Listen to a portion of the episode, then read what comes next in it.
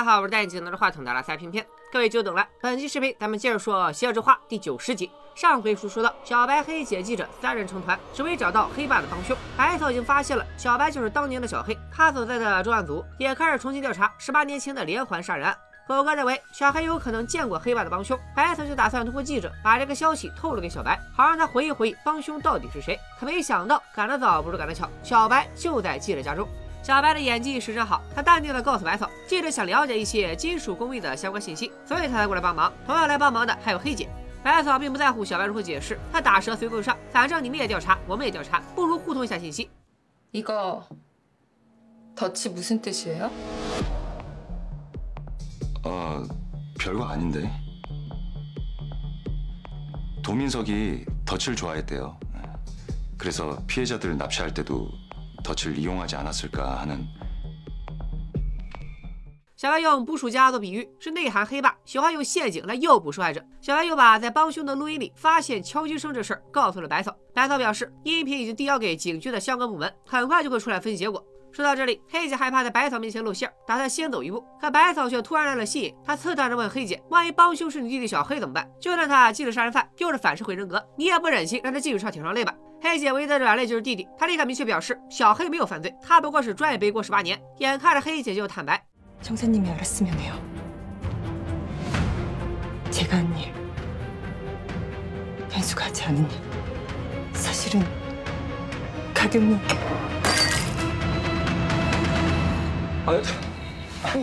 还好小白眼疾手快，亲生记者的杯子阻止黑姐自爆，四人局就地解散。 小白送白草回警局路上，白草和小白提起帮凶用黑爸的车实施绑架，就得用黑爸的车钥匙。而第七名受害者美叔被绑架时，小黑和黑爸在一起首尔一日游，所以应该是见过帮凶的。根据小黑的笔录显示，他和黑爸下午三点四十看了画展，七点在餐厅吃饭，八点半去酒吧坐了坐。当然，未成年的小黑只配喝果汁。凌晨十二点四十五分，父子俩看完午夜场电影，回到黑家村。所以说，帮凶可能出现的地点分别为画展、餐厅、酒吧、电影院。小白听到这里，不禁陷入了回忆。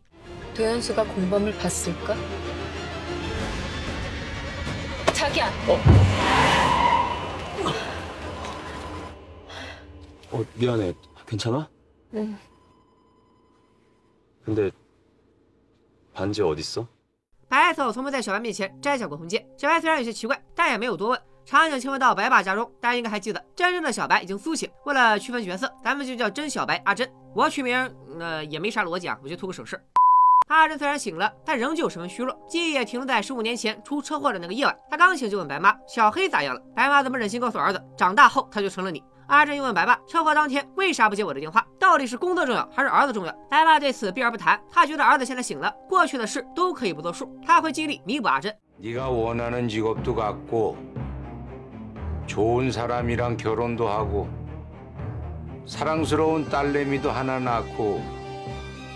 예쁜 2층 집에서 보란 듯이 행복하게 살아야지. 너도 그렇게 살 수 있어. 这番话，莫不是在暗示白爸想收回给予小白的一切，包括他的身份吗？ 小白哪知道阿珍已经醒了，他准备了丰盛的 BBQ，迎接工作一整天的百草。百草一想到小白根本不爱自己，还做这么多事讨好他，就觉得心里不是滋味。他食不下咽，警局同事正好打来电话通知百草，录音的初步分析结果出来了。虽然暂时无法分辨背景音里的敲击声，但却发现了一个新人物。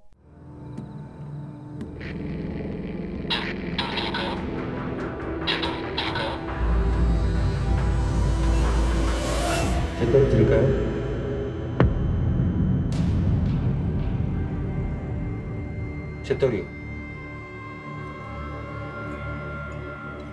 일단 줘봐요. 小白恍然大悟，那个他想不起来的敲击声，竟然是酒吧酒保凿冰球的声音。当时帮凶从他黑爸身后经过，不小心碰掉了黑爸的衣服，帮凶应该就是在捡起衣服之后，趁机拿走了黑爸的车钥匙。小白想到这里，恨不得立刻出发去酒吧，可老婆孩子还在，他只能按下心头的冲动。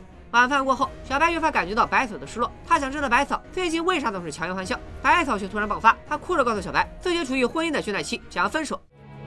왜? 사랑이식으니까미움이되나보지 내가 미운데 왜 네가 우는데?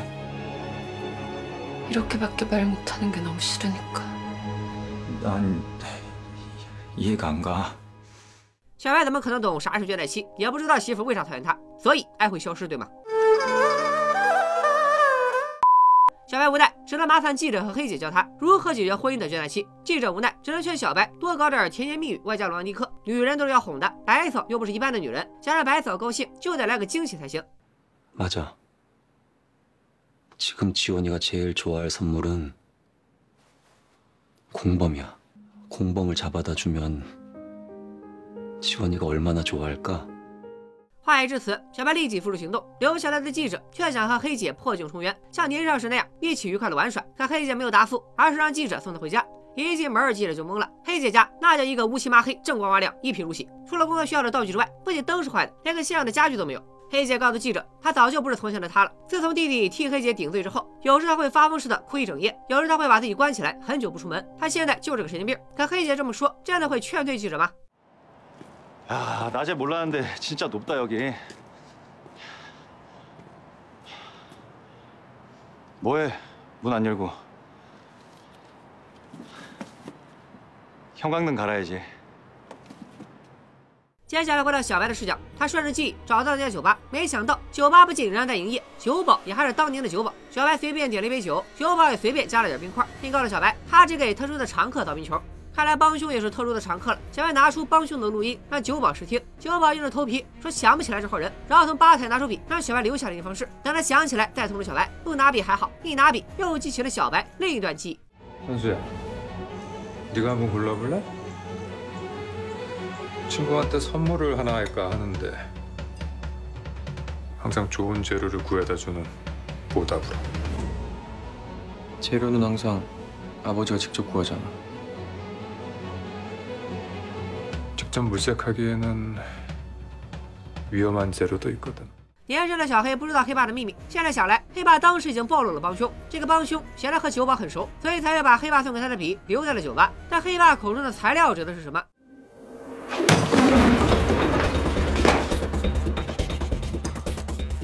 도민석 작품을 떡하니 두고 도민석을 몰라? 특별한 손님이라며. 근데 도민석을 몰라? 面对小白的强势逼问，酒保一开始还想反击，可他根本不是小白的对手。挨了一顿打之后，只能认栽，带小白去找他的老板。那酒保的老板又是何方神圣呢？他能帮小白找出帮凶吗？与此同时，白草也没闲着，她找出美叔离家出走时拨打过的电话，知道美叔当时急于找工作，所以帮凶很可能打着介绍工作的幌子，忽悠美叔掉入陷阱。百草决定来一个钓鱼执法，她装成失足女青年，挨个号码打电话，大鱼终于上钩了。简单几步就过来。接电话的大婶正是黑中介的人，她一听百嫂要找工作，又是离家出走、信用不良的无知女性，立马亲切起来，这就要和百嫂见面。两人约在一家小旅馆，大婶没有告诉百嫂具体会给她介绍什么工作，只说像快递小哥一样送送货就行，然后收了中介费，让百嫂等着赚大钱。此时专案组的人都埋伏在周围，狗哥就在楼下监听，随时准备支援。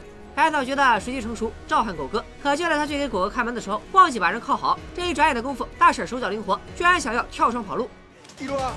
아니야, 이리 와. 그 진짜 큰일 나겠네 정말 이 여자가 그 진짜 떨어진다니까. 어? 어, 참. 이리 와. 白嫂欲哭无泪，钓鱼执法搞得嫌疑人被送去抢救，要是大婶真救不回来，警局上下都要为此负责。 另一边，小白已经来到黑中介的老巢，酒吧的老板就是黑中介的老板。这老板一看就不是善茬，他对小白自称是黑爸的儿子，又是来问帮凶的下落，当下就说自己只是个生意人，来买东西而已，不想夹在两个疯子中间。 그래서 뭘 사고 파는데? 뭐든. 既然你卖，我买不就行了？小白开了个价，可老板要讲江湖规矩，不肯出卖顾客。看来不仅黑爸帮凶也是他的顾客，那他们俩到底在黑中介这里买了什么材料呢？看来小白只能亲自当一回顾客才能知道了。 너 내가 뭐 파는 줄 아니? 사람.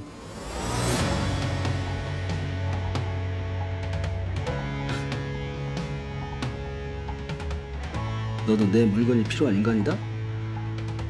아버지한테 내 얘기 못 들었어? 들었지. 지랑 똑 닮았다고. 白嫂在此时打来电话，不愧是夫妻这么些年。白嫂一听小白冷冰冰的语气，就知道老公肯定身处险境。 지금부터 응 아니 로만 대답해. 할 수 있어? 어. 혼자 해결할 수 있어? 哦， 没办法，白嫂只能给小白一个小时的时间，她要在一小时内见到小白。还记得白嫂在小白的手表上装了 GPS 定位吗？她看得见小白的位置，却不知道小白为什么出现在那个地点。而就在她差点去找小白的时候，小白终于报了平安，和白嫂约在警局前的花园见。另一头，记者自愿给黑姐送温暖，可黑姐还是不能释怀。十八年前，黑爸畏罪自杀，黑姐最需要他的时候，记者选择了逃避。现在黑姐一心只想帮小白洗白，更不可能接受记者的感情。于是白嫂还没等来小白，竟然先等来了黑姐的电话。黑姐告诉白嫂，当年小黑没有杀村长，真正的凶手另有其人。等他了却心愿之后，会和白嫂坦白真相。原来小白从始至终都是无辜的，白嫂心中五味杂陈，不知道该做什么反应。 바람처럼 게다가 묻어있던 딱 58분 걸렸어. 白嫂意识到众叛亲离的小白唯一拥有的就是自己。想到这里，白嫂连忙告诉小白，之前他说什么倦怠期，什么要分手，都是在乱发脾气。 하루만 네가 내가 돼서 살아봤으면 좋겠어. 난 너를 사랑해 그래서 내가 너를 얼마나 사랑하는지 늘 언제 느껴봤으면 좋겠어. 너의 곁에 있을게 그럼 나 하나도 안 억울할 것 같아. 夫妻俩就这样和好了。白嫂聊起大婶意外坠楼，表示当警察心太累，等这次的案子结束之后，他就辞职，和小白带着女儿去过田园生活。我的天，众所周知，影视剧中有人开始展望未来，一般都是 flag。另一头，狗哥接到了一通意外的电话。大家还记得黑家村的婆婆吗？她前几集差点遇害，还好记者及时赶到。这回她打电话来，就是想告诉警察，记者把录音笔落在他家了。狗哥找人恢复了录音笔中的文件，里面的内容会对小白造成怎样的影响？咱们稍后再看。先把进度条拉回黑中介，老板表示小白要走人，就得先下单。他们做人口买卖的生意，手里一直备着新鲜的现货。小白一看监控，发现其中有一个熟人，原来胖胖离家出走之后，也被黑中介的宣传单骗到了这里。小白点名要买下胖胖，老板开价一千万韩币。小白二话不说，在这串数的后面加了个零。 도민석 공범의 이름과 사진 같이 남겨. 老板见钱眼开，他给小白拿了一部交易专用手机，还说明两人只能用这部手机联络。如果中间出了什么岔子，老板就会删除证据，全身而退。不过目前除了小白之外，还有一个人也有黑中介的联系方式，那就是白爸。白爸的老式翻盖手机和黑中介老板的是同款，他们之间到底进行过什么交易？这交易是否和小白有关？这就要来问问白爸了。白爸此时正在家中，告诉儿子，小白已经代替了他的人生。阿珍只能哭着问爸爸，能不能求求小白把他的人生还给他？话说到一半，小白就打来电话，张口就要借一亿韩币。 돈은 왜? 연주시 연쇄살인 사건의 공범을 찾을 수 있을 것 같아서요.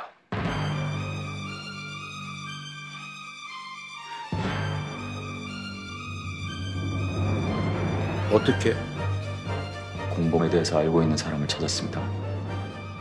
这不是好事吗？为啥白爸的表情如此震惊，还不肯和老婆孩子透露小白打这通电话的目的？这老狐狸果然不简单。阿珍的身体逐渐恢复，他告诉白妈，十五年前出车祸当晚，他本来要去见一个女人，如果见了那个女人，他们每个人的命运都会不同。这个女人到底是谁呢？又留下一个悬念。第二天，小白照例早起做幸福表情练习，可这一次不知道怎么了，他不仅笑不出来，还心脏狂跳，呼吸困难。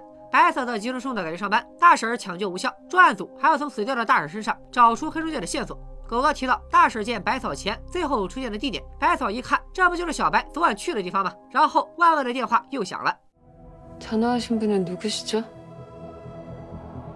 도영씨입니다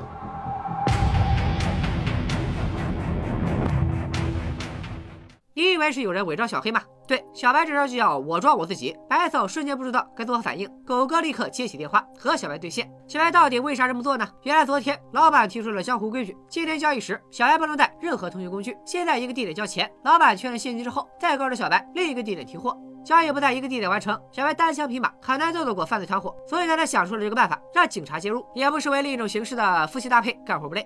小白先说明情况，今晚他会和黑中介交易一名受害人以及连环杀人案帮凶的信息，只要专案组按他说的办，就能在交易现场逮捕罪犯。唯一的条件就是专案组不能对外透露小黑以举报人的身份参与抓捕行动。狗哥很纳闷，小黑隐姓埋名整整十八年，怎么可能送上门来就为了伸张正义？白嫂这时帮了小白一把，他让小白提供黑中介老板的信息，只有他们验证信息正确无误，才会跟小白合作。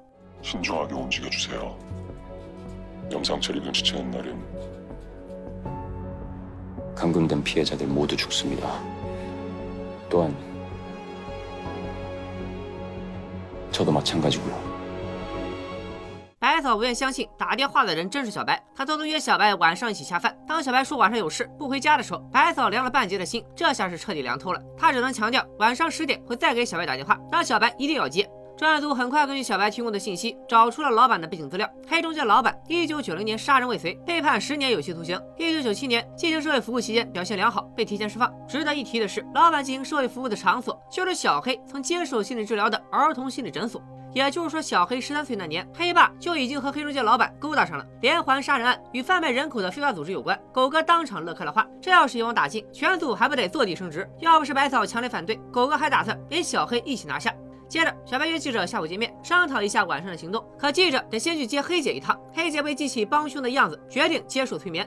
黑姐两眼一闭，立刻回到了黑爸的葬礼现场。帮凶在他的手上留下了一串电话号码。黑姐注意到帮凶的指甲非常短，看起来让人很不舒服。他的手腕上还有个绿色手环。黑姐对此也是似曾相识。接下来就要想起帮凶的长相了。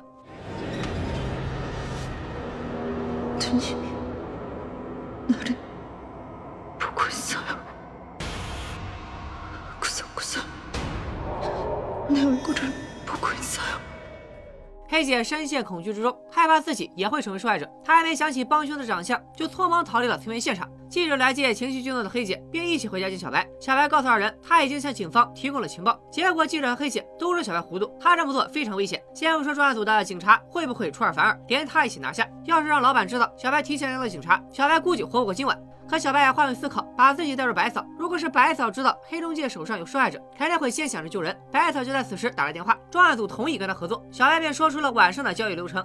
他先把钱交给老板，老板清点之后会告诉他受害者的藏匿点。如果交情这一步失败，交易会立刻中断，警察就无法进行抓捕和营救。小白想自己解决交情这一步，专案组直接去第二个地点就行。组长不同意，小白一个人去交钱太危险了。他们想提供暗中保护，可小白却不信任警察。他表示，无论有多危险，他都不可能和警察有直接接触。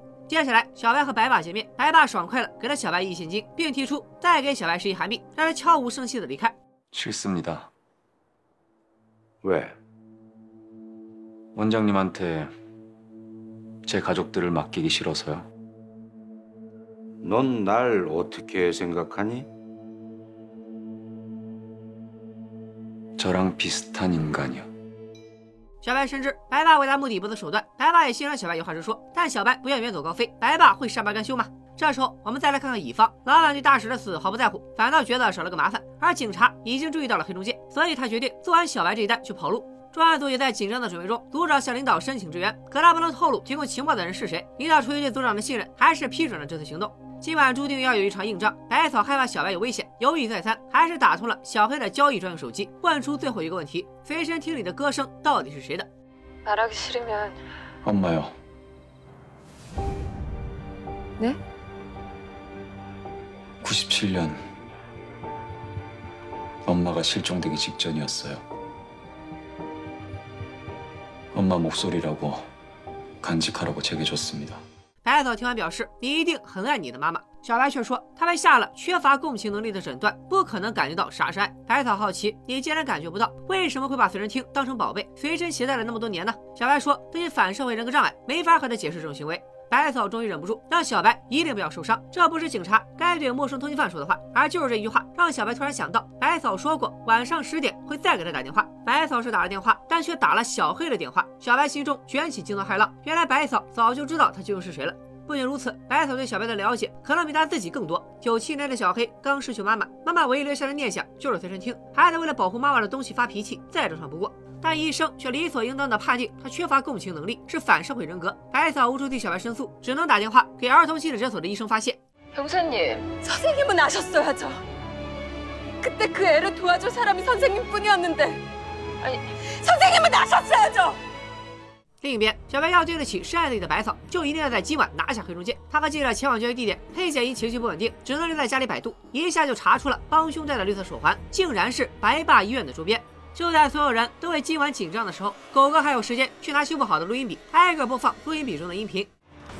현수야, 도현수가 어떻게 백희손이 된 거냐? 小白竟然就是小黑，狗哥震惊了，他动物的直觉居然失灵了，咋就没发现通缉犯就是同事的家属呢？他愤怒地质问白嫂，是不是早就知道小白的身份？白嫂无法回答，因为不管如何选择，她都会站在小白这边。 邪恶之花这一期就停在了小白和黑中介交易的路上，真相即将浮出水面，帮凶的身份呼之欲出。目前看来，白爸是帮凶的概率已经飙升至百分之九十九。但是只看到第十集的大家肯定想不到，还有另一个帮凶的有力竞争者，他就是白爸的亲儿子阿珍。对于阿珍的帮凶嫌疑从何而来，未来咱们会更清晰的解释。更让人疑惑的是，十五年前出车祸时，阿珍到底要去见哪个女人？如果那个女人能扭转现在的局面，会不会就是小白的亲生母亲呢？最后，根据本期揭开的真相可知，小白不是什么反社会人格，很可能是黑爸想塑造一个完美的继承人，故意在外人和儿子面前营造了一个小黑和他一模一样的假象。包括黑家村村民、黑中介老板以及儿童心理诊所的医生，都受到黑爸的影响。一旦所有人都接受了这种设定，小白只能按照黑爸的规划活下去。可怜的小白，摊上这么个爹也太要命了。真希望他能顺利解决十八年前的案子，和百草过上没羞没臊的幸福生活。最后要遗憾的通知大家，据韩媒的消息，由于韩国疫情又有严重的趋势，《邪恶之花》剧组暂时停拍。虽然我也不想挖坑不填，可是只能等啥时候恢复播出，咱们啥时候接着连载《邪恶之花》。但是我非常十分特别的自信，大家绝对不会因为短暂的分别就不给我一键三连了。不会吧，不会吧，不会真的有人在弹幕里打完下次一定，然后就真的白嫖了吧？本期视频点赞过二十万，《邪恶之花》只要复播，咱们就马上更新。拜了个拜。